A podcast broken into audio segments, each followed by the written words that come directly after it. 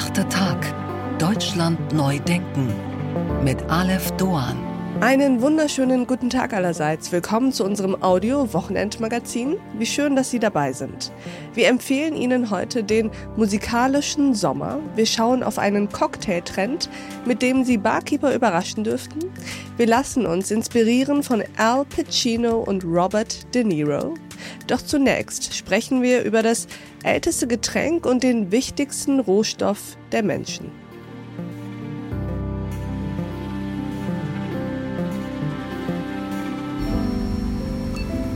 Wasser steht uns jederzeit zur Verfügung. Noch. Doch Wasser droht knapp zu werden. Der Kampf ums Wasser ist in vollem Gange. Wasser heißt Leben. Wasser zu einer Ware zu machen, ist wie das Leben zu einer Ware zu machen. Völlig verrückt. Denn drei Tage ohne Wasser und wir sind tot.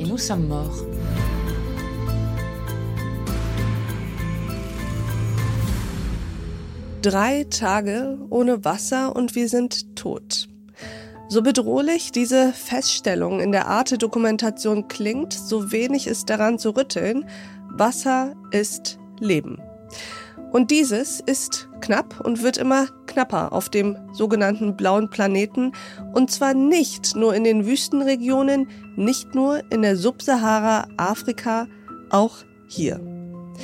Bei stetig steigenden Temperaturen und immer mehr Dürren gewinnt die Frage nach der Wasserversorgung mehr und mehr Bedeutung. Wie gut ist Deutschland vorbereitet auf Hitzesommer und Trockenperioden?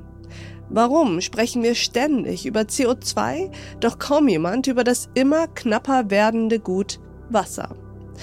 Bereits heute sehen wir Verteilungskämpfe zwischen Unternehmen wie Mineralwasserherstellern, Kommunen und Bürgern. Wasserknappheit wird jeden von uns schon bald so direkt betreffen wie jene Konflikte um Gas und Strom. Darüber sprechen wir heute analytisch und nicht alarmistisch mit unserem Gast. Meine Damen und Herren, Uwe Ritzer.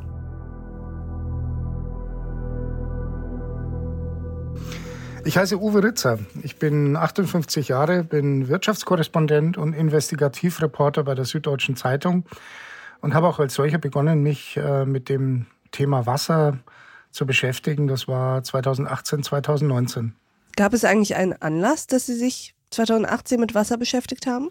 Den gab es tatsächlich. Äh, damals wollte der Mineralwasserkonzern Altmühltaler an seinem Sitz äh, mitten in Bayern äh, seine Entnahmerechte deutlich ausgeweitet haben. Er wollte mehr als die doppelte Menge an Tiefengrundwasser entnehmen als vorher nämlich statt 250.000 Kubikmeter im Jahr 300.000 Kubikmeter. Mhm. Die Öffentlichkeit sollte von alledem erst erfahren, wenn alles unter Dach und Fach ist äh, sowohl das Unternehmen als auch die Behörden als auch äh, die zuständige Stadt Treuchtlingen haben das ausgemauschelt und äh, über Monate hinweg, ohne dass die Öffentlichkeit davon erfuhr. Mir hat es jemand durchgestochen und ich habe in der Süddeutschen Zeitung die ganze Geschichte, ja, wenn Sie so wollen, aufgedeckt. Und so begann eigentlich ein riesiges Aha-Erlebnis für mich, ja. das bis heute andauert.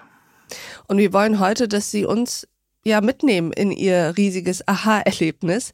Denn ich glaube, das Thema ist so relevant und wichtig, dass ähm, wir da den ein oder anderen blinden Fleck heute in diesem achten Tag gerne beleuchten würden. Wir wollen über Wasser sprechen und vor allem darüber, dass es zunehmend ein knappes Gut wird und schon heute verbrauchen wir mehr als natürlich nachkommt. Beginnen wir mal ein wenig mit den Erkenntnissen Ihrer Recherchen seit 2018. Sie sprechen ja davon, dass bereits jetzt es Verteilungskämpfe gibt, haben Sie ja gerade auch beispielhaft genannt, zwischen Unternehmen, Kommunen und Bürgern.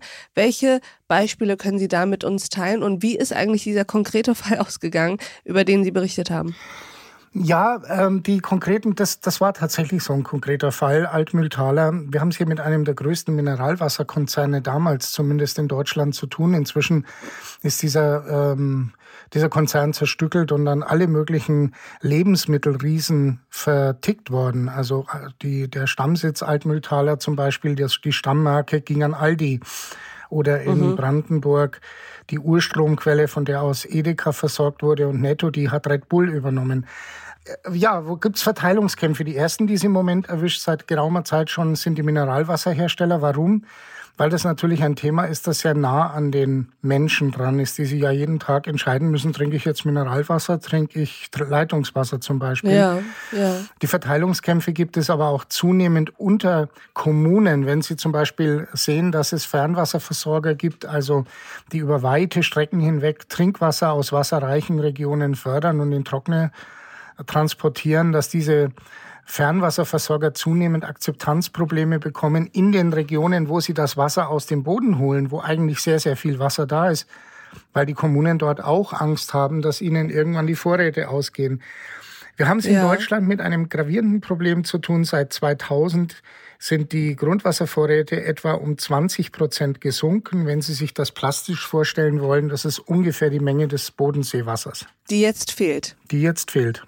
Also Sie sprechen ja von wasserarmen Regionen und Wasser, Klammer auf, noch wasserreichen Regionen, die untereinander sich sozusagen aushelfen innerhalb von Deutschland. Also das muss man sich vorstellen. Wir denken ja immer von Wasserknappheit sind vor allem betroffen Länder in Subsahara-Afrika. Das ist richtig. Das war auch meine Denke, wenn ich ehrlich bin, äh, bis vor ja, sechs, sieben Jahren. Und es ist ja auch nicht falsch, dass ähm, in der Sahara oder nehmen Sie den Südwesten der Vereinigten Staaten, der hat im vergangenen Sommer seine schlimmste Dürre seit äh, Menschengedenken erlebt. Nehmen Sie Norditalien, das man zunächst eine eine irre Dürre hat, eine wahnsinnige ja. Trockenheit, null Niederschläge und plötzlich kommt der Regen runter, dass die Böden überhaupt nicht mehr in der Lage sind, das aufzunehmen, weshalb es zu Überflutungen, zu Katastrophen kommt. Das sind alles Entwicklungen, die kennt man aus anderen Ländern schon, vor allem aus heißeren Regionen der Welt, aber sie erreichen jetzt eben zunehmend auch Deutschland. Wenn wir mal ein Gefühl geben müssten dafür, wie ernst die Lage ist. Angenommen, unser Wasserverbrauch, sowohl der der Bürgerinnen und Bürger, also der privaten Haushalte, als auch der der Industrie und Wirtschaft. Angenommen, der würde so bleiben wie zum Status quo. Wie lange würde das überhaupt gut gehen? Also ich tue mich da sehr schwer, eine Zahl zu nennen, eine Jahreszahl. Ja. Ganz einfach deswegen, weil schauen Sie, heuer haben wir wieder einen ziemlich regenreichen ähm, Jahresbeginn erlebt. Also zumindest der März war sehr regenreich, das Frühjahr war relativ verregnet.